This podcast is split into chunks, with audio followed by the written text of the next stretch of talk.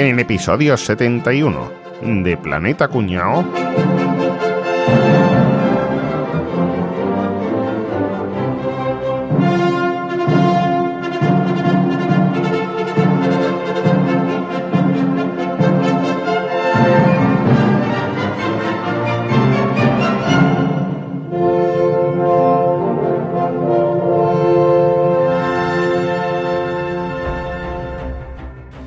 Bueno, señores, esto está en marcha. El ejército, la patronal, Albert Rivera nos apoyan. Tenemos la aprobación de las principales potencias europeas. San Marino, Bulgaria, Rumanía y Andorra están con nosotros. El golpe de Estado ha sido un éxito. Boza ha caído. Pero, general, general Sanz, eh, eh, ¿contamos Sí. con el apoyo de, de él, de este hombre? Sí, señor. Carlos Herrera nos ha apoyado también. Ha pagado parte de, de la maniobra. Y Arevalo también, Bertín Osborne. Pablo Motos anda ahí dudando, pero yo creo que al final, que al final entrará. General Sanz, ¿ha decidido cómo configurará su gobierno? Sí, para eso les he reunido, caballeros. Este será el equipo del primer gobierno de la nueva nación.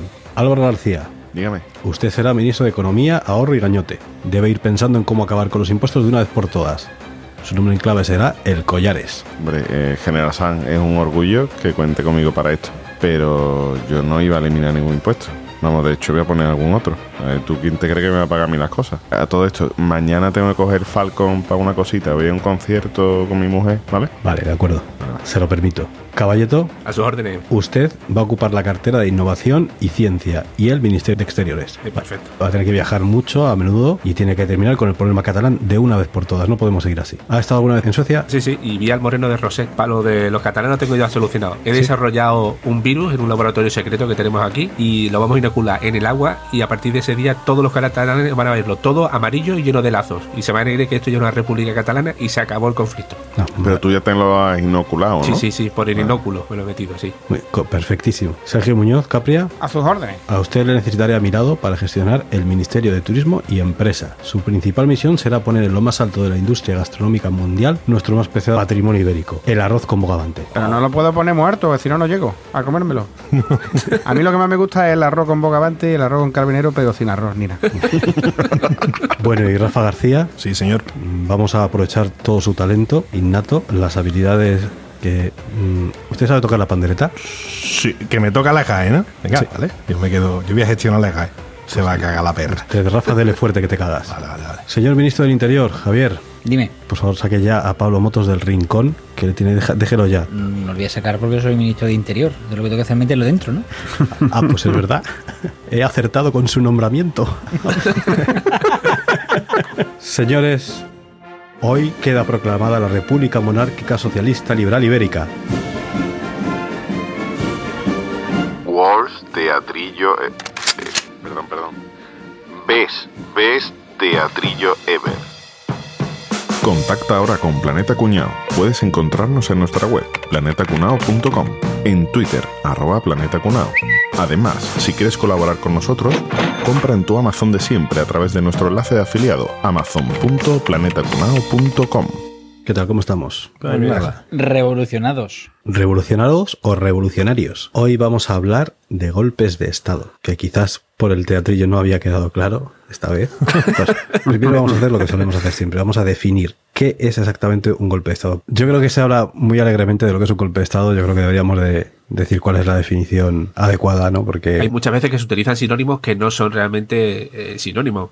Lo que entendemos todo por un golpe de Estado es cuando en un país, pues un grupo de civiles o un grupo de militares derrocan a- al gobierno, ¿no? Habitualmente, pues utilizando, pues eso, ¿no? La, eh, medios no democráticos, ¿no? En la mayoría de las ocasiones, el, el poder es asumido por una junta militar o por el oficial que está al mando de, de la Fuerza Armada de, de ese país. Pero no es lo mismo un golpe de Estado que una revolución, que una revuelta, que un motín, que una rebelión. Una revolución viene a ser un cambio social profundo. O sea, mm, lo que todos recordamos, la Revolución Francesa, ¿no? Fue un cambio de, de orden total. Ya no fue para poner un militar o quitar un rey para poner un militar, sino fue un cambio mucho más profundo. La guerra civil no es un golpe de Estado, aunque un golpe de Estado mal hecho puede acabar una guerra civil, como nos pasó aquí en España, ¿no? Después está la rebelión o motín, pues un grupo de militares se revela o se motina frente a los altos mandos.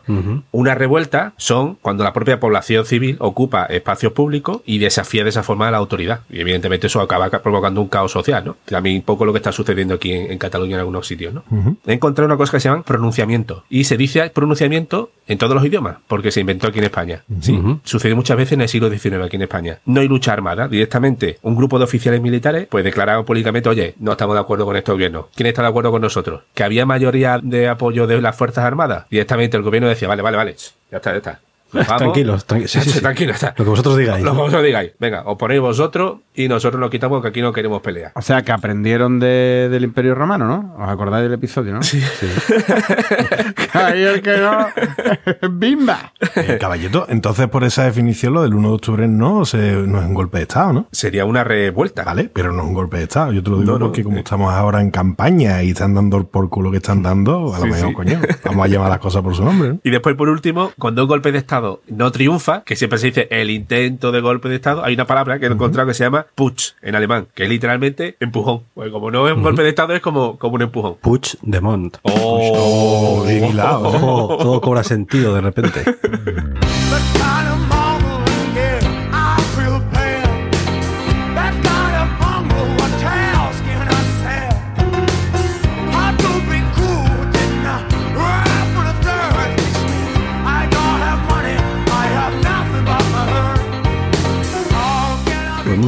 a lo largo de la historia habrá habido golpes de Estado para dar y tomar. Muy pocos países habrá habido que no hayan tenido algún golpe de Estado a lo largo de su historia. ¿no? Lo más cachondo es que tú te pones a revisar los golpes de Estado y es que hay países en los que no había nada y otros países en los que había un huevo.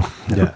Un montón. Te pones a revisar la lista y es que hay países predispuestos para que se produzcan golpes de Estado. De los primeros golpes de Estado que se dio fue en Grecia, fue aquí en donde yo vivo. Y lo dio un tío que tiene un nombre muy gracioso. Un tío que se llamaba. Pi- Piscolabis. es que el nombre es muy divertido. El tío se llamaba Pisístrato. Pisístrato. Que tampoco tiene tanta gracia. Es que escúchame, a lo mejor el nombre en verdad te era de cachondo y él le ha dicho ese nombre.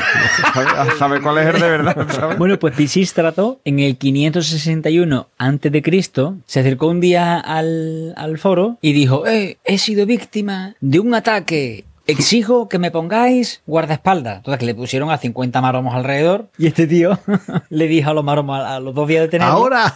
Ahora. ¿En serio? Sí, sí. Y se fue con esos 50 maromos a la Acrópolis y dijo: Aquí en golpezo, aquí a partir de ahora manda mi polla. Boom. Y, Mi pollaquis, ¿eh? en todo caso. y mandó él, ¿eh? Así fue como dio el golpe de Estado. sí. Ese fue el primer golpe de Estado de la historia, no creo, ¿no? Los habría antes, ¿no? El primer golpe de Estado, como lo entendemos actualmente, en cuanto a que hay un alzamiento militar para derrocar al gobierno, ese fue en el año 83 a.C., en Roma, que fue Lucio Cornelio Sila. Hasta ese momento seguramente los golpes de Estado eran literales, ¿no? Sí, Con una sí. garrota. A golpe. ¿Sabéis cuántos golpes de Estado ha habido? Solo entre el siglo XX y lo que llamamos del siglo XXI. 47. 50. Yo diría que 156. En el siglo XX hubo 111 golpes de Estado. Pero es que en los 19 años que llevamos del siglo XXI ya llevamos 37. Ojo, Javier, que acaba de clavar la cifra. O, no, no sé si la has clavado, pero, Lo he hecho, lo he hecho en la virulé, eh, te lo juro, ¿eh? pero casi, casi. Ha hecho Lo he 156, virulé, pero estamos bien. Los de la ESO no lo saben, pero nosotros sí, que en España ha habido cuatro golpes de Estado eh, desde el siglo XX. El primero fue en 1923, que fue el del primo de Rivera. ¿El primo de Albert Rivera fue? Primo de Rivera. Parece que ha dicho que es el primo de Rivera. el del general Mola y Franco y Yagüe y toda esta gente en el 36. Y después hubo dos golpes de Estado que no funcionaron, que fue el de general Sanjurjo en el 1932, que le llamaron la Sanjurjada, porque fue aquello un desastre. El otro que ya que todos conocemos que no, no triunfó fue el de Tejero en 1981, Tejero y a saber quién más había detrás. Bueno, que no triunfó, pero todavía está por ahí la semilla. ¿eh? Sí, sí. Oye, y lo que estáis hablando antes de la broma de que en cuántos países hay golpes de Estado y tal, ¿sabéis cuál es el país donde ha habido más golpes de Estado? Grecia. España. Venezuela. En Francia. Tendrá que ser un país o sudamericano o... No, tiene que ser africano. Mira, donde ha habido más alzamientos militares ha sido en Bolivia. Desde el año 1809, que logró la independencia, ha habido 160 alzamientos militares. La madre que parió. Pero no son golpes de Estado. Pero el país que tiene el título de país de los golpes de Estado es Tailandia. Empezaron en 1932, que hubo un golpe de Estado que acabó con la monarquía de Tailandia. Y desde entonces ha habido 18 golpes de Estado en 87 años. Eso que sale uno casi, uno cada 4 o 5 años hay un golpe de Estado. Qué. En 2014 hubo un golpe de Estado en Tailandia que en 2014 han pasado 4 años o 5 años, pues ya, ya toca el próximo. Bueno, está, está muy bien porque así la gente no tiene que perder el día votando. Sí, da la elección golpe de Sé que en estado. cuatro o cinco años me, me van a cambiar el gobierno, ¿no es verdad? que cuatro venga el que años. quiera, ¿no? Está muy bien pensado eso, mira. Está bien pensado. ¿no? Ni gastamos dinero en urna ni polla. Lo que se ahorra esa gente en, papel, en papeleta y en sobre. que sepáis que en la actualidad eh, países cuyo líder llegó al poder a través de un golpe de estado son Omán, Guinea Ecuatorial, Uganda, Sudán, Chad, Camboya, Congo, Fiji, Mauritania, Egipto, Tailandia, Yemen y Zimbabue. Lo más granado. El 90% en África. La casualidad. La casualidad. Lo que viene siendo el All-Star de los países del De planeta. países, sí, Sí. Top ten. Bueno, vamos a contar algunos casos así curiosotes de, de golpes de Estado así históricos. ¿Qué os parece? ¿Eh? Vamos a Me parece muy bien. Son todos del siglo XX, ¿verdad? Por lo que más mola. El siglo XX es lo mejor, o sea, es lo que hay. Hasta 1930 no se definió lo que era un golpe de Estado. ¿eh? Había un italiano que se llama Curso Malaparte que escribió el libro Técnicas del golpe de Estado. Ese no tenía nada que ver con Napoleón, ¿no? Napoleón Malaparte, ¿no? Primo malo. De la parte mala de la familia. De la que no fue emperadora, ¿sabes? De la parte mala de la familia. Eran los cutres. Sabéis que Napoleón se hizo emperador, bueno, se autonombró emperador, pero llegó al poder con un golpe de Estado. Efectivamente. Correcto. En 1799, exactamente. Pues lánzate, Javier. Ah, venga, pues os cuento yo una de las más sonadas, de los más sonados golpes de Estado, que este fue fallido, porque voy a hablar de Hitler. ¿Qué te gusta Hitler, Guillo? DJ Adolf. ¿Te siguen dejando entrar en Israel, Javier? Se te ha iluminado la cara. Es que no puede, no puede ocultarlo, ¿eh? En fin, que hay mucha gente que dice, hostia, es que Hitler que llegó al poder con unas elecciones y tal. A Hitler le votaron. Le votaron sí, pero qué sorpresa, qué sorpresa nos vamos a llevar. Todo, no, no, no lo esperábamos. Hitler preparó un golpe de Estado. No me lo esperaba, ¿eh? Un tío tranquilo. Siempre saludaba, no me lo podía Algo esperar. le harían porque él era de carácter amable. Hitler, llevamos en serio, sobre todo motivado porque Mussolini había entrado en el 22 en Roma y se había hecho con el poder. Hitler dijo, esto lo voy a solucionar yo. Esto aquí me hago yo con el poder y llego a Berlín. Ese llego a Berlín es interesante. No dijo de dar un golpe de Estado en la capital del país, sino que se fue a Múnich. Y además lo hizo en una cervecería. Con dos cojones. Uno el huevo de manual. Eso es muy cuñado, ¿eh? Eso está muy bien. Sujétame la cerveza, ¿no? Le dijo. Como el golpe de Estado fue fallido, como decía Caballeto antes, este golpe de Estado se llama el Putsch de Múnich Putsch de Múnich. lo dice Putsch de rápido. Múnich. Putsch de Múnich. Hitler y su camarilla fueron a dar el golpe a esta cervecería porque ahí estaba dando un meeting el primer ministro bávaro, un tal señor Karr. Karr. Que tampoco era para tanto. no- Normalito. Qué barbaridad, ¿eh? Qué barbaridad. Qué pedazo de primer ministro, ¿eh? Qué pedazo de primer ministro, macho. Cuando bebía cerveza se le caía al bávara. Porque lo primero que hizo el tío al llegar fue pim, pim, como nuestro amigo Tejero, pegar dos tiros al aire. Pim, pim. Y llegaron todos en el bar. Polla. Pocha, tío. El camarero, el camarero de Múnich era cordobés, tío. ¿Qué pasa, pocha? Que siempre ha habido mucha inmigración. De ahí luego a Hitler le vino el que le cayera tan mal la gente de fuera, ¿no? Dijo, antes de dar el golpe de Estado me, me pagáis mucha fiesta, mucha fiesta. Pero esta cerveza aquí la paga, ¿no? 6.000 pesetas de whisky, eh, Adolfo. Te recuerdo que me debes 6.000 pesetas de whisky. Que cada vez que hay que toca pagar das un golpe de Estado. En fin, Venga. bueno, Hitler coge al, al primer ministro este bávaro, pues se lo lleva ahí a un reservado y lo estuvo como secuestrado. Y los otros, para medio enrearle, medio enrearle, no, para enrearle, le dijeron, sí, sí, sí, tienes razón, estamos contigo, para ti es de pasar el poder. Y Hitler dijo, bueno, pues como estos están de mi lado, lo dejó allí con un panoli y él se fue a dirigir a los que iban a, a- a las comisarías y a los que Estoy, iban a estoy reviviendo la historia, ¿eh? Yo estoy como si estuviera allí ahora mismo. Es así. Cuando Hitler se piró de la, de la cervecería a hacer sus cosas, Cosas nazis. Cosas nazi, cosas nazi. Al final, los tres políticos convencieron al que tenían de carcelero y le dijeron, vamos a ver, chaval, que esto no va a ningún lado. Déjanos salir, que va a ser mejor para ti. Lo dejaron salir, en ese momento, pues telefonearon y llamaron a los, a los cuarteles de policía y a los militares y le dijeron, oye, que va para allá un tío con bigote, no le hagáis caso con lo que diga. Es verdad, ¿eh? Y a Hitler no le hizo caso casi nadie, ¿eh? En ese momento, ¿no? En aquel momento no le hizo caso a nadie. De hecho, Hitler lo que hizo, os va a sonar mucho a, a lo que pasó también aquí en España hace poco, fue esconderse cuando la policía lo estaba buscando porque sabía que él había sido el cabecilla. Hitler cogió y se escondió el hijo puta en, en casa de un amigo. Hasta que dos o tres días después lo y con el tiempo lo juzgaron. Bueno, juzgaron, lo metieron solo ocho meses en la cárcel, que sabéis que ahí es donde escribió el Mein Kampf, el, el Mi lucha, ¿no? Además de Hitler, sentaron a otras cinco personas que ayudaron a Hitler en el tema de este golpe de Estado. Esas cinco personas que se sentaron con Hitler en Múnich también se sentaron en el banquillo de los acusados en un juicio de Nuremberg. O sea que eran todos Planeta cuñado de Alemania. hicieron- luego hicieron todas las maldades que tenían que hacer. Resulta que era un demócrata que defendía la democracia, como muchos políticos de, día de hoy, que antes de defender la democracia había intentado dar un golpe Y viendo que no le funcionó, intentó el otro camino, ¿no? Pero es que en España lo que he explicado de Sanjurjo, a Sanjurjo que intentó un golpe de Estado, lo metieron a la cárcel, lo dejaron libre, se fue a Portugal y estaba al frente también de la guerra civil. O sea que, que tú dices, pero bueno, es que nadie aprende. Un tío que haya hecho un golpe de Estado no lo deja en la calle al cabo de, de dos años, ¿no? Es que. Se fue a Bilbao, ¿no? Decía de Sanjurjo a Bilbao, ¿no?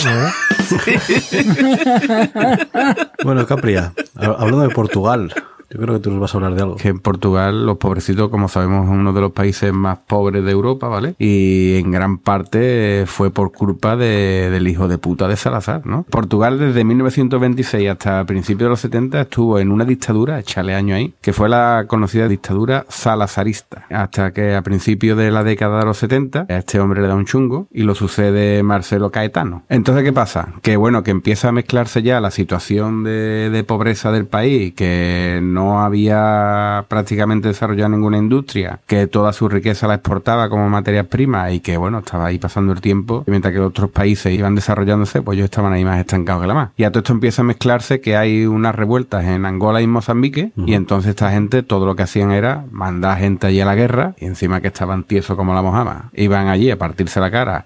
Pues entonces ya empezó la gente allí a decir esto ya, estamos hasta los cojones ya. Y entonces surgió allí un movimiento muy bonito, secreto, dentro de lo que es eh, las Fuerzas Armadas, que era el MFA, que era el Movimiento das Fuerzas Armadas. Que yo pensaba que eso significaba muy fea, como estaban en Portugal. Muy fea. Bueno, sí, pues, pues, iban con bigotes gordos y pues esta gente lo que lo que esta gente que estaban ya hasta los cojones ya de, de irse allá a Angola y Mozambique a pelearse con esta gente que además jugaban tela de bien al baloncesto, Angola y Mozambique, que se sabe que siempre los Juegos Olímpicos la liaban. Claro. Sobre todo a alguien se la llevaban siempre. Siempre ganaba España, ¿no?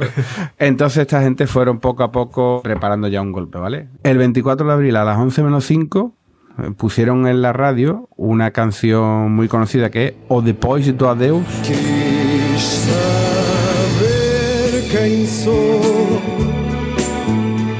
Que faço me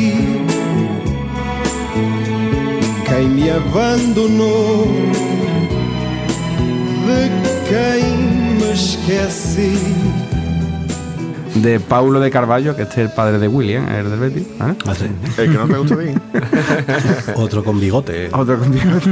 Este Paulo de Carballo había representado a Portugal en el Festival de Eurovisión unos días antes y entonces pusieron esta canción a las 11 menos 5 en la radio y esto fue como un aviso para que las tropas se preparasen. Era como sincronicemos nuestros relojes que allá vamos, ¿vale? Pero después en otra cadena venía como el segundo aviso, ¿vale? A las 12.25 en Radio Renascença pusieron una canción que era Grándola Vila Morena, que era una canción revolucionaria de José Afonso, ¿vale? Que estaba prohibida por el régimen y esta era la señal que ya, señores, Echamos el resto. Al ¿eh? ataque. ahora vamos a ir a por ello, Yo me imagino que si eso llegase aquí en España, ¿sí? Hubiesen puesto en Radiolea alguna de Camela.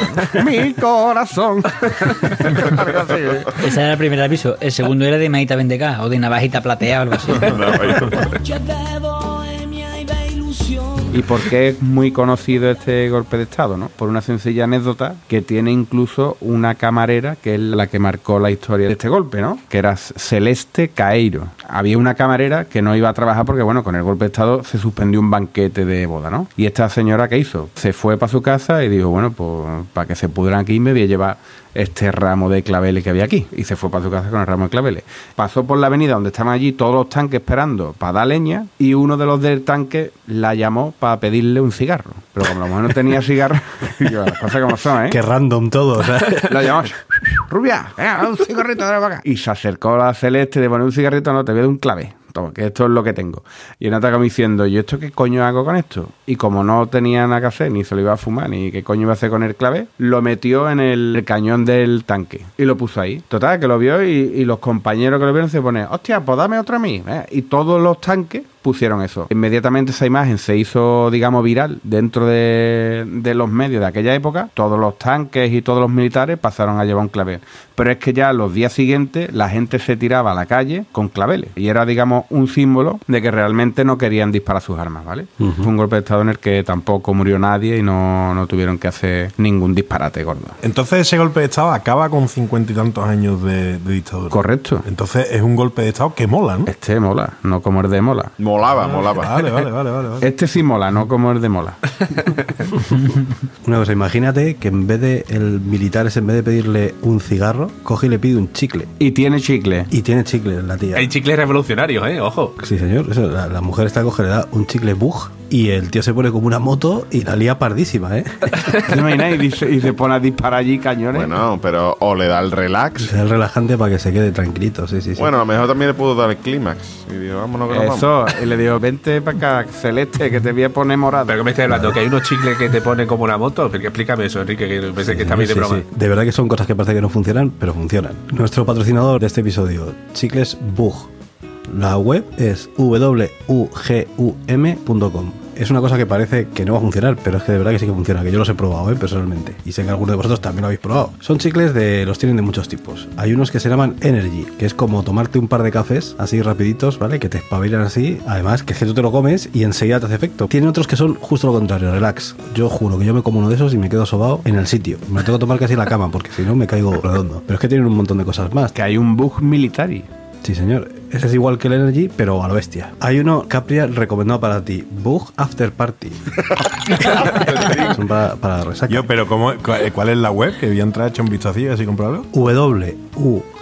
wugum.com. Enrique, vamos a lo que a mí me interesa. ¿Habrá algún descuento o algo? A eso iba. Pones el código, nuestro código que ya lo conocéis de otras veces. Te lo dije Código te lo dije. Y te van a cascar un 2x1, un 50% de descuento. Claro, qué bien. Dígame. De verdad, probadlo. Una cosa importante, Enrique. Pedidos superiores a 14,95 en envío gratuito. Sí, señor. Recordad, wugum.com, los chicles bug. Aquellos guardias civiles que interrumpieron la votación, jodieron la investidura del jefe de la nación, secuestraron al gobierno, la prensa y la oposición.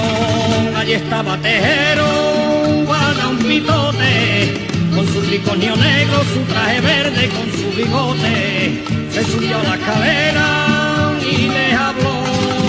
Esténse todos quietos, ay por favor, estaba la gente. Bueno, pues sigamos adelante. Sigamos adelante. Rafa, tu turno. Pues nada, vamos a hablar un poco de un golpe de Estado que se produjo en España y no fue el del 1 de octubre. Nos tenemos que echar unos cuantos añitos más para atrás y nos tenemos que ir al año 1981. ¿Qué, qué castizo queda eso? Sí, sí, coño, qué cosa más maravillosa. El 23 de febrero del 81, estamos en un contexto que Tito Paco llevaba pudriéndose unos 5 o 6 años, ¿vale? ¿A Eh, Carrero Blanco ya lo habían votado? Carrero Blanco ya, ya había despegado, ¿no? En su carrera. Ese también molaba, ¿eh? Ese también molaba. Ah, no, que molaba, molaba, molaba. ¿no? Y molaba. Tuvo una carrera meteórica, ¿verdad? Un ascenso brutal. Eso también es un alzamiento militar. sí, sí, un alzamiento. Un alzamiento, ¿verdad? Entonces el ambiente estaba cargadete. El, el 23 de febrero de 1981 sería más o menos pues las 6 de la tarde, creo que, creo que fue así. Un grupo de guardias civiles eh, asaltan el Palacio de las Cortes. Al mando de, de este grupo de guardias civiles se encuentra Tejero, pero no fue realmente el cabecilla de este golpe de Estado. Fue, digamos, el que lo ejecutó y de hecho el que se ha comido el marrón de, lo- de los más gordos. El tonto útil. El tonto útil, sí.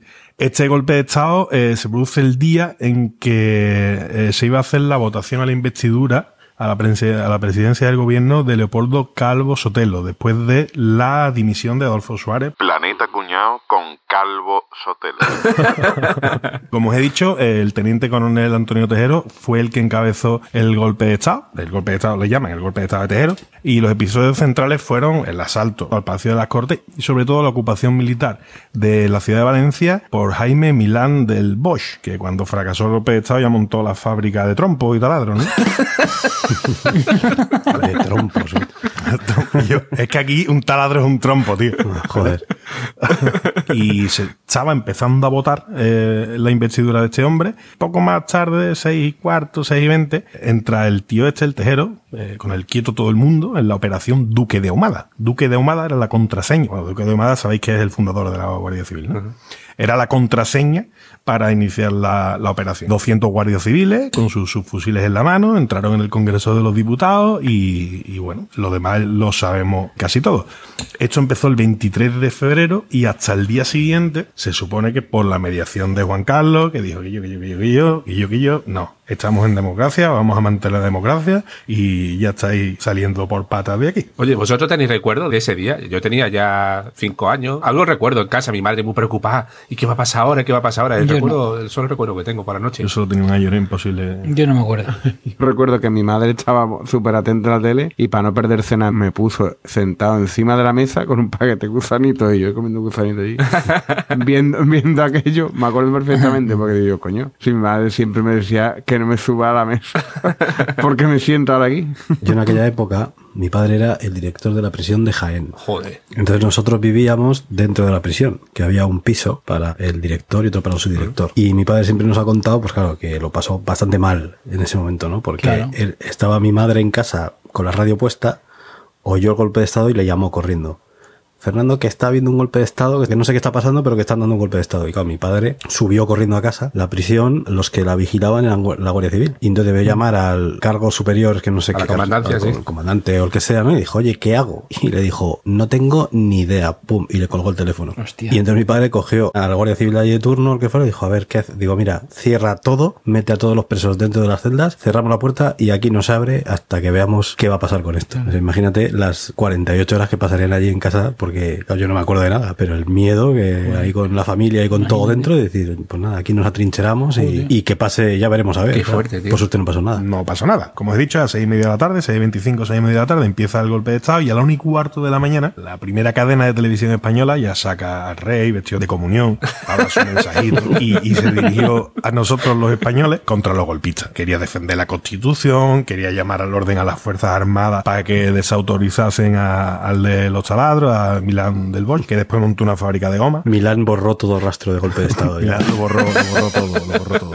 Sobre las diez y media de la mañana, diez, diez y media de la mañana del día siguiente, el 24 de febrero, eh, ya se negoció la rendición, eh, sobre todo que los guardias de rango inferior que participaron en el intento de golpe de Estado no fueran condenados. Entonces, eh, Rey dijo, venga, vale.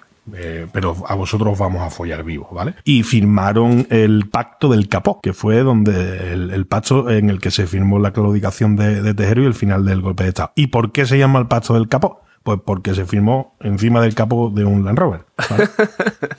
Como decía, había muchísima, muchísima, muchísima eh, conspiranoia con el tema de, del papel del rey Juan Carlos en el 23F, porque eh, por una parte la historia ha dicho que gracias a su participación, la transición, que bien todo, que, que reconciliados estamos todos y demás, y por otra parte que aquello no fue más que una operación de decir vamos a legitimar al rey que ha puesto Francisco Franco antes de morirse para que sea el que, el que encabece este salto a la democracia y dejando muy claro que aunque en su momento estuviera con el, eh, con el dictador y que fuera militar y demás, en verdad estaba comprometido con la democracia, con los españoles y con, y con el avance del país. No sé, ya cada uno que piense lo que quiera. Yo ahí soy un poquito conspiranoico. Rafa, ¿y, eh, ¿leíste sobre el, el atraco del Banco Central de Barcelona tres meses después del 23F? Sí. Tres meses justo después del, del golpe de Estado de Tejero, eh, hubo un, un atraco con rehenes en el Banco Central de Barcelona, donde entraron 10 tipos que no fueron a robar dinero, fueron a robar una documentación que había en una caja de seguridad, mataron un par de, de secuestradores, trincaron a los demás y acabaron 15 años en la cárcel. Y uno de ellos, el líder de la banda que atracó, lo reconocido públicamente que era una orden del CSI español para que robara la documentación que había en la caja de seguridad. Y él dice que cuando abrió la caja y leyó que eran papeles que enlazaba la, la monarquía española con el intento de golpe de Estado del 23F. Hombre, imagínate lo que supondría hoy en día reconocer que eso pasó, ¿no? Que la democracia está basada en una gran mentira. Termino contando la parte bonita de todo esto. Hubo tres condenas, Milán del Bosch, Alfonso Almada y Antonio Tejero. Estuvo 30 años en la cárcel, eh, con los otros, los otros corrieron otra suerte. Y, y este señor vive, creo que en un pueblecito de Málaga, y vive el hombre más feliz. que una Va a misa los domingos, tan tranquilo y con va su a misa señora. los domingos, va a los entierros de, de la Es, gente. es héroe ¿eh? para los colegas. ¿eh? Sí, sí, sí, será un héroe.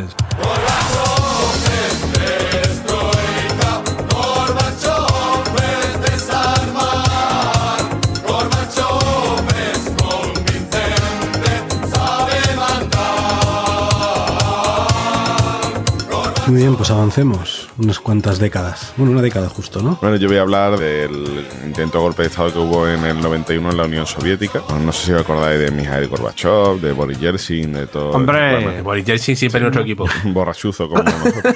Gorbachev, el hombre de la mancha, ¿no? Sí, Eh, sí. El Quijote. El 20 de agosto del 91 se iba a firmar el Tratado de la Unión por el cual pues se iba a disolver la, la Unión Soviética en Rusia, Ucrania, bueno, Bielorrusia, tal, ¿no? En las varias federaciones que, que existían dentro. ¿Qué ocurre? Que como todo, había una parte que estaba de acuerdo con ella y otra parte que no. Mikhail Gorbachev era el jefe de Estado de, de la Unión Soviética hasta ese momento y el muchacho, el 20 de agosto era cuando se firmaba este tratado, el día 4 de agosto decide irse a, a Crimea, ahora Ucrania, bueno, Ucrania o Ahí Rusia, está. ¿no? Ahora mismo está ahí en... Me parece que se han quedado los Sí. rusos. me No, me voy a meter yo en jaleo. bueno, pues se, se va a Crimea, a una casa de campo, y se queda allí unos días hasta el 20 de agosto que tenía planeado volver a Moscú para firmar el tratado. ¿Qué ocurre? Porque en esos días, desde el 4 de agosto hasta el 20 de agosto, se forma un pitote gordo. Los que no estaban de acuerdo con disolver la Unión Soviética deciden ir a hacerle una visita a Gorbachev. Ahí se le cagó la paloma en lo harto del canguelo que le dio cuando vio entrar a 40 rusos allí por la casa y le dieron tú de aquí no sale vivo. Dice que le intentaban convencer, ya sabemos cómo convencer los rusos, de que no firmara nada. Mantuvieron allí retenido, cortaron todas las comunicaciones, le dijeron que de allí no iba a salir y que, hombre, que el día 20 no iba a firmar nada, que o por las buenas o por las malas, pero que el día 20 este hombre no firmaba la disolución de la Unión Soviética. Con todo esto, se van los notas al día siguiente a Moscú. En Moscú cogen los notas, se plantan en la Casa Blanca y declaran bajo el Comité Estatal para el Estado de Emergencia, declaran un golpe de Estado. Que nos ha dicho Gorbachev que no quiere. Dice, uy, eh, creo que está muy malito. Lo hemos ido a ver antes de ayer y está muy malito. No, le ha salido una roncha en la frente. Pero estos no le dijeron, "Puh, no sabe lo que ha pasado. Que Gorbachev se ha puesto muy malito, que lleva muchos años trabajando aquí para nosotros, que no esperéis firmar aquí nada porque Gorbachev no va a venir y además nos ha dicho a nosotros que en la Unión Soviética tiene que seguir para adelante. Ahora, pero estoy pensando que si te dibuja la mancha de Gorbachev aquí, tiene la cabeza igual. Maricona. Bueno, te podía decir que eres como Mateo Lao, pero eso Pero eso ya sería pasarse. Mateo Laoz y el martillo, ojo.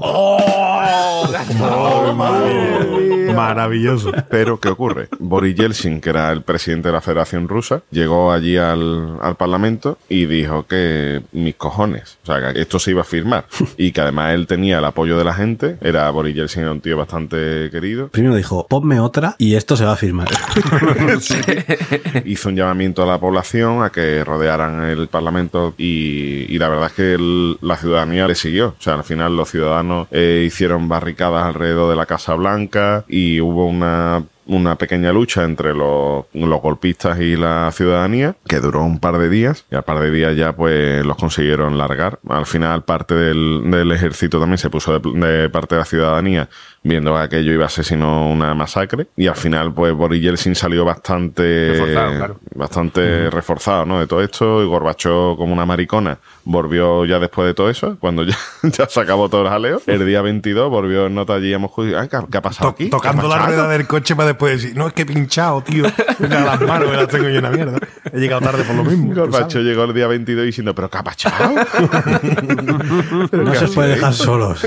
y finalmente, pues, se firmó el tratado. Eh, Como todos sabemos, la, la Unión Soviética se disolvió. Pero claro, de, de aquellos barros, ¿no? Pues vienen estos lodos. Que estás diciendo que la, que la Unión Soviética estuvo a punto de, de disolverse con un golpe de Estado y, o sea, terminar igual que empezó, ¿no? Porque Lenin también empezó la Unión Correcto. Soviética con un golpe de Estado, curioso. ¿no? Correcto. Y al final, pues fijaros cómo están ahora otra vez, ¿no? A, a bombitas y a, y a pistolitas para ver quién se queda con esta parte y quién con tal. Después de 30 años casi. Hay gente que no aprende. Te iba a contar uno muy guapo también, ¿no, Enrique? Sí, os voy a hablar de un año después, 4 de febrero de 1992. Venezuela, ojo, eh. Seguro que, si estáis escuchando ese podcast ahora, seguro que hace por lo menos media hora que no habéis oído hablar de Venezuela. Hasta ahora. Eh, Venezuela había tenido una época muy bollante eh, en los años 60 y 70, porque mucho petróleo y este petróleo se lo vendían principalmente a los Estados Unidos, le sacaban tela. Después de los 70, pues poquito a poco la cosa empezó a ir cada vez peor, cada vez peor, cada vez peor, sobre todo pues por decisiones políticas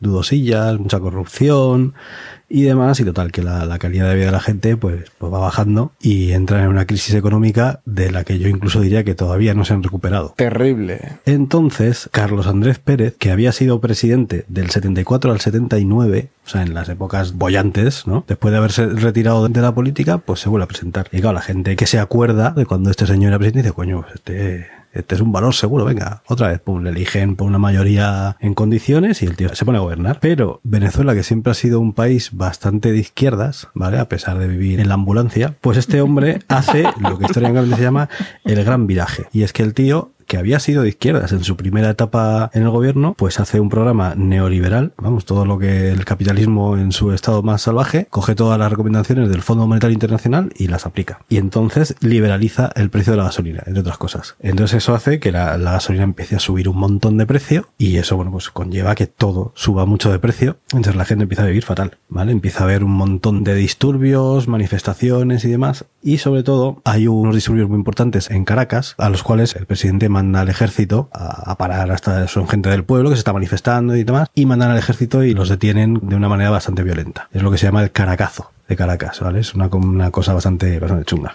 Pues lo podrían llamar carajazo. Sí, carajazo que habían pegado. Claro, eso cuando te golpea el Estado, te da un carajazo.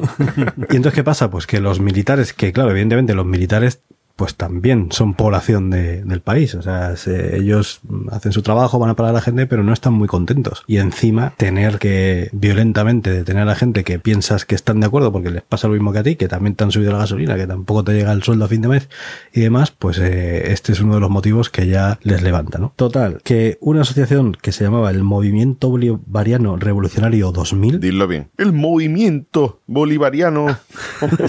Dilo con acento. Revolucionario 2000, Estaba compuesto por Francisco Arias, Joel Acosta, Jesús Miguel Ortiz, Jesús Urdaneta y Hugo Chávez. Ah, Nuestro amigo. queridísimo comandante Hugo Chávez. Total, que van a dar el golpe de Estado, tiene unas 3.000 personas más o menos para dar el golpe de Estado, que no está mal, ¿eh? O sea, son entre militares, mandos y demás, pues son unos 3.000. Intentan tomar Caracas, aprovechan que el presidente Carlos Andrés Pérez está en el foro de Davos, en Suiza, en Suiza, ¿no? Es el Sí. foro de Davos, sí. Atacan la casa presidencial, no la pueden tomar y el golpe de Estado termina cuando el presidente logra aterrizar en el país, en Caracas, se va a la televisión estatal, logra dar unos mensajes ya de decir, a ver, que señores no se pongan ustedes nerviosos, que aquí no ha pasado nada y entre que el, el pueblo se pone de parte del presidente, bueno, estamos mal, pero tampoco nos vamos a flipar aquí ahora con una dictadura militar que no nos apetece mucho y tal, pues ahí se acaba todo. Hay un momento histórico que es que Chávez se rinde y pide que le dejen dar una rueda de prensa. Déjame hablar. ¿Por qué no te callas? Entonces sale el hombre, eh, la- está el vídeo por ahí, es una rueda de prensa muy cortita en la que sale el tipo vestido militar con la boina esta y tal, y entonces pues dice que se rinden, que el golpe de estado no ha triunfado y ya está. Y bueno, pues lo curioso que tiene esto es como lo que ha contado Javier antes, que Chávez de dar un golpe de estado que no le funciona, a todos estos los meten en la cárcel, pero a los cuatro años les dan un indulto y salen, y los cuatro hacen eh, carrera política y los cuatro acaban gobernando Venezuela hasta el día de hoy. Su programa, digamos, es el que sigue hasta el día de hoy, con todos los jaleos que están teniendo ahora. Y me resulta curioso que, que no es que quiera yo comparar a Chávez con Hitler, Paralelismo, ¿eh? Pero También era amigo de la misma democracia que él. me parece que sí. Por ahí van los tiros. Ahora que está hablando de, de Venezuela, asociamos un poco el tema de los golpes de Estado a las repúblicas bananeras, Sí, señor. ¿no? ¿No suena eso así, verdad? Hmm. ¿Y, y sabéis dónde viene el origen del término república bananera? Del plátano. Del plátano, muy bien. Pues el concepto de república bananera era una especie como de una dictadura servil, ¿no? Era como un gobierno que estaba al servicio de una de las mayores compañías fruteras de la zona, ¿no? Y era la United Fruit Company, que se habían hecho con grandes parcelas enormes, ¿no? De, de plantaciones de frutas tropicales, sobre todo bananas. De hecho, desarrollaron eh, líneas de ferrocarril y todo eso para suministrar a Estados Unidos de este tipo de fruta. Y utilizaban todas las artimañas que no se nos ocurra. De- desde comprar grandes extensiones de terreno y no cultivarlas, y no dejar que la propia gente de, de ese país la cultivara para vivir, sino que lo tenían en barbecho para que no sembrara nadie más plátano y ellos poder subir el precio de la fruta. Claro. Entonces, cuando algún gobierno se quería enfrentar a la empresa, a la United Fruit Company, ¿ellos qué hacían? Pues como tenían tantísimo dinero y tanto poder en la zona, pues si hacía falta, pues eh, daban dinero a unos militares para que provocaran un golpe de Estado, Y ya está. quitaban al que fuera, o si no, pedían ayuda a la CIA, y la CIA pues se hacía de la suya, quitaban al gobierno de turno que estaba molestando a la empresa, ponía otro que fuera más suave y seguían para adelante. Hay constancia, porque se han desclasificado papeles, que la CIA está detrás de golpes de Estado de, en Irán en 1953, Guatemala en 1954, en Congo en 1960, en la República Dominicana en el 63, Vietnam en el 63, Brasil en el 64, Uruguay en el 69, Madre mía. Bolivia en el 71, Chile en el 73, Argentina en el 76 y Panamá en el 89. Madre mía. Todo esto con papeles. Oye, eran americanos, ¿no? Sí, sí, sí. Qué sorpresa. No te puedes fiar de ellos, ¿eh? La empresa United Fruit Company no desapareció, ¿eh? Es chiquita. Seguro que habéis comido bueno, alguna banana que pone chiquita ¿Ah, sí? el logotipo ese. Pues Ah, sí, sí, simplemente cambiaron de nombre, ¿eh? Qué guay. Bueno, venga, Capria. ¿Qué pasa? Querido amigo, toma el control ahora de este desgobierno de podcast que tenemos y pon orden. Lo voy a intentar, ¿vale? No te creas que tampoco había mucho de golpe de estado. ¿eh? Me lo puedo imaginar. Venga, vamos con el primero. De arroba en percutío. Este está ambientado en, en verano del 2016, cuando se produjo el golpe de estado de Erdogan en Turquía. ¿Os recordáis? Que fue hace relativamente poco. Sí, sí. Un par de años. Dice, ¿tú crees que triunfará el golpe de estado en Turquía? Que va. ¿Qué va? Venga, vamos con el siguiente de arroba Mortimer Fu. Y esto es, esto es de cuando Jordi Évole entrevistó a Maduro por el mismo día. El señor Maduro. Dígame, camarada. ¿Cómo, cómo era? Muy bien. Dale, dale. ¿Cómo era? ¿Cómo era? Señores, Así, así, así, así, así. Es que no me sale Maduro. No me sale. Señor Maduro. Dígame, camarada Jordi. ¿Qué es un golpe de Estado? Lo que tengo aquí colgado. y una dictadura. Lo que me la pone dura. Es usted un salido. ¡Qué guapo eres, ladrón!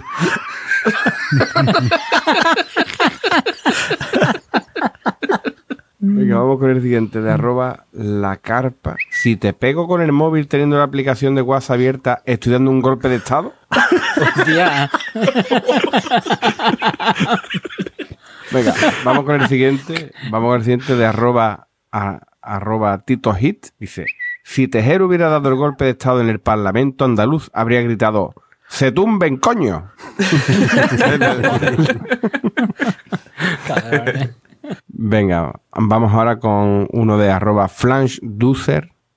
dice, dice, ¿sabes cómo se llama el que dio el golpe de estado? Tejero. Ay, qué bonito. Y yo a ti.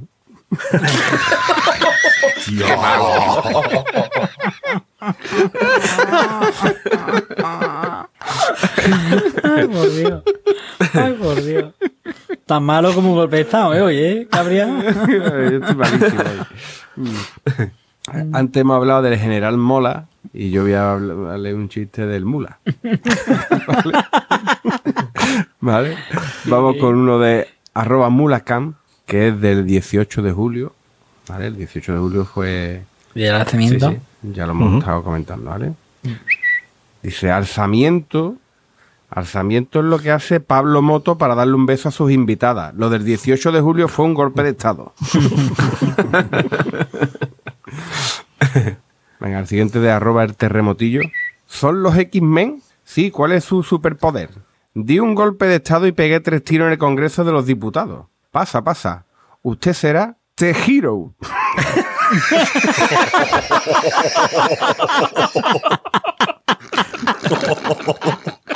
E- Ese es el mejor. Me quedo con este, yo creo que sí. Venga, vamos, vamos con otro de arroba Erpali. Shari, mira, hoy 18 de julio es el día del alzamiento. Súbete los calzoncillos ya, que parece gilipollas.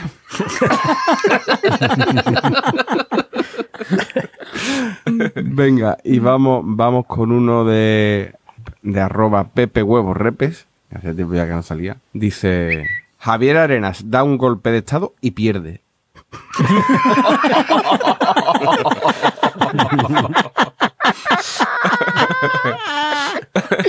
Se ha llevado el lío de puta 30 años perdiendo aquí el, el cabrón.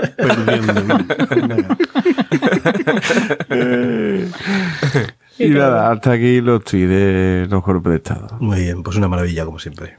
Así que bueno, señores, vamos a ir despidiéndonos. Os voy a hacer una pregunta para despedirnos cada uno. Si mañana resulta que damos un golpe de Estado y ganamos, claro, ¿qué medida tomaríais? Así en exclusividad. Javier, Buah, yo lo tengo súper claro. Yo que la gente que se monte en el avión, vamos, que la gente que viaje se duche, Ah, muy bien. que la gente más, más guarra que Dios, que viaja hijo de puta sin ducharse, pero a primera hora de la mañana, ¿eh?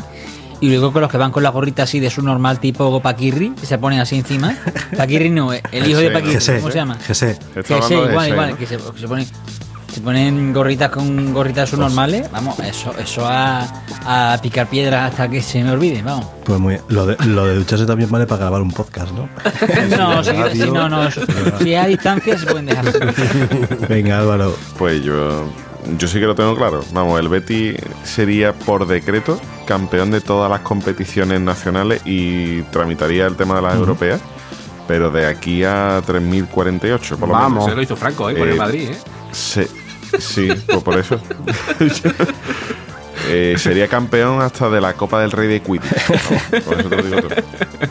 Y a eso le uniría la desaparición por completo del Sevilla. Sí, sí. ¿Cuándo. Y de- y de ¿cuándo la- hay que dar golpe? y de la UEFA. Álvaro, ¿cuándo vamos? ¿Cuándo vamos a dar golpe? Venga, si quieres. Ahí me, me apunto yo, Es ¿eh? que ahora me coge tarde. ¿verdad? Caballeto. Pues yo, yo volvería a imponer lo, esto, la- el tema de honor.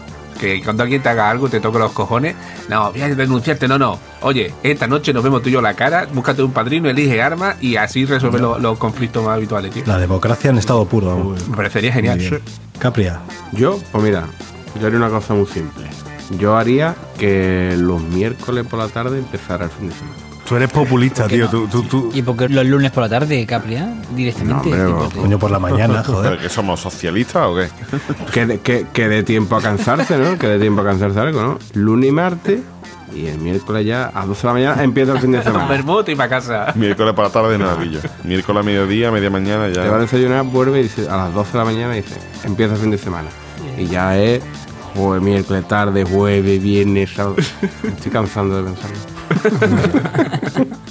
ya fin de semana. Rafa. No, yo, yo voy a temas más, más sensibles. eh, vivimos. Es insostenible esto, ¿vale? Eh, yo restauraría la pena de muerte para los que llevan los vaqueros que se le ven los tobillos. Hostia, Pues nos íbamos a quedar solos. Escúchame, Rafa. Pena, pena de muerte para ellos. Rafa, que, ayer vi yo un padre de familia que iba así con cuatro o cinco niños. Y digo, no te da vergüenza. Te da vergüenza, están ya criando ellos. Te da vergüenza. Con los tobillos al aire, tío. No, no sé por qué, pero Javi no se está riendo. No, no, no, yo no soy al aire ni de coña, ¿eh? No, señor. Al contrario, yo siempre me Calcetín gordo, coño. Arrastrando, yo siempre me lo arrastrando, que va, tío. Pero porque no te sabe coger los dobladillos, eres muy bonito. Como que no, como que no coño. Tengo aquí está mi máquina de coser y pues te, te tienes que enseñar. Enrique, ¿y tú? ¿Y tú qué harías? Pues yo eh, haría un real decreto para cortarle los dedos a los que suben el volumen a los anuncios cuando hay anuncios en la tele. cuando estás ahí viendo la serie rosa o algo de eso y, y te suben el volumen de repente te vas. Sí, estás viendo, cuando estás durmiendo la siesta con la peli de Antena 3, se va publicidad y te despierta la No de puta. Bueno, nada, que ya no veo la tele. Bueno, señores, Yo, que montemos un partido y nos presentemos a las elecciones. que lo- No, no, no, pero primero vamos a hacerlo bien. Vamos a hacer primero el golpe de Estado y después ya si eso ya haremos partido de- político. Vamos Claro, a hacerlo bien. A los Adolf, a y a exacto, exacto. bueno, señores, recordad nuestro Twitter, Planeta Cunao, nuestra web, planetacunao.com, eh, nuestro grupo de Telegram telegram.planetacunao.com, y que si nos queréis echar una mano económicamente hablando, que no sea el cuello, pues eh, tienda.planetacunao.com, la tienda de camisetas, eh, diseños exclusivos, maravillosa. Todavía no hay de Hitler, pero bueno, quizás. Todo se andará, todo se andará. amazon.planetacunao.com, Ahí entráis, es el Amazon de siempre, no tiene para vosotros ningún coste adicional, pero a nosotros nos sueltan una propinilla de lo que compréis. Y luego, el patrocinador de este episodio, Chicles Bug, bugum.com, wugum.com. Ahí entráis, compráis con el código, te lo dije, ya sabéis nuestro código de siempre, y os hacen un 50% de descuento. Fantástico. Ya está. Y probadlos, de verdad. Parece que no puede funcionar, pero funcionan. Está muy bien. Venga, hasta la próxima. Adiós. Hasta Se acuesten, coño.